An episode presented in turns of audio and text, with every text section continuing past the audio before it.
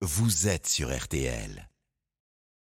Il est 13h36. Si vous nous rejoignez, vous le savez peut-être, deux personnes sont décédées après avoir été touchées par des tirs dans le 10e arrondissement. Euh, quatre blessés, dont deux sont en urgence absolue. Euh, Arthur Pereira est sur place. Bonjour Arthur. Bonjour. Vous venez d'arriver, vous êtes où? Eh ben, écoutez, je me situe à, une centaine de mètres du lieu. Hein. C'est un périmètre bouclé on trouve euh, des dizaines de camions de police et de pompiers qui encerclent les lieux. Alors, euh, pour le moment, on ne sait pas si les tirs ont eu lieu à l'intérieur ou à l'extérieur du centre culturel kurde, mais c'est bien le lieu qui aurait été visé euh, par l'assaillant, un homme de 69 ans, juste à côté du centre, un salon de coiffure qui lui aussi a été pris pour cible. Je discutais avec la femme du gérant du salon de coiffure. Alors, elle n'était pas sur place, mais s'est entretenue avec son mari. Et l'un des clients ou un des employés aurait été euh, touché en sortant du salon de coiffure.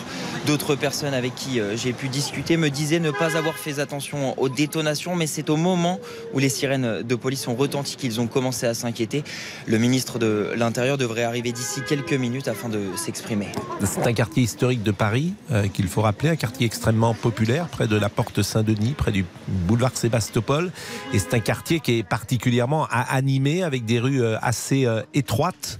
Euh, Arthur, et qui permet euh, évidemment, euh, sans doute, qui ne permet pas beaucoup de fluidité en ce moment pour tous ceux qui y habitent. Oui, mais comme euh, me disaient les, gens avec qui j'ai pu discuter, les résidents, que ce soit les résidents ou les commerçants, c'est plutôt, même si ça reste un, quartier animé, c'est un quartier plutôt calme où il ne se passe pas euh, grand-chose. Et, vous voyez, les, gens avec qui j'ai pu discuter me disaient, bah, les détonations, on les a entendues, mais euh, comme il y a beaucoup de bruit dans les rues, on ne s'est pas forcément arrêté. C'est en voyant toutes les sirènes, en voyant les camions arriver et en, allant aussi après sur Internet, en, découvrant la, nouvelle finalement qui s'était produite à quelques mètres de leur lieu d'habitation. Alors des informations euh, arrivent et, je vous lis euh, à l'instant euh, une des dernières dépêches de l'AFP. L'homme soupçonné d'avoir tué deux personnes à Paris vendredi près d'un centre culturel kurde et de nationalité française. Il est connu pour deux tentatives d'homicide commises en 2016 et décembre 2021.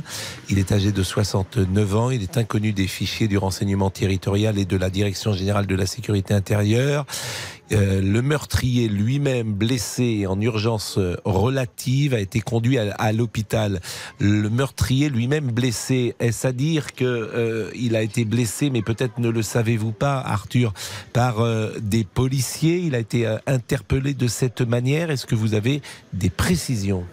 Non, on n'a pas énormément d'informations. Comme je vous le disais, le quartier est vraiment bouclé. On ne peut pas accéder. À, euh, on, peut tout simplement pas accéder à la rue où s'est produit euh, l'événement, où s'est produit la, fusillade. Il y a des là face à moi, il y a des euh, dizaines, voire quasiment une vingtaine de policiers, des journalistes certes autour de moi et aussi des, habitants du quartier. Mais vraiment, c'est impossible d'avoir là des, renseignements pour le moment. Je pense que, le ministre de l'Intérieur devrait donner quelques détails d'ici quelques minutes. Le ministre de l'Intérieur qui était en déplacement et j'ai lu tout à l'heure son tweet. Il se rend euh, précisément euh, rue d'Anguin dans le 10e arrondissement. Je vous remercie beaucoup euh, Arthur Pereira.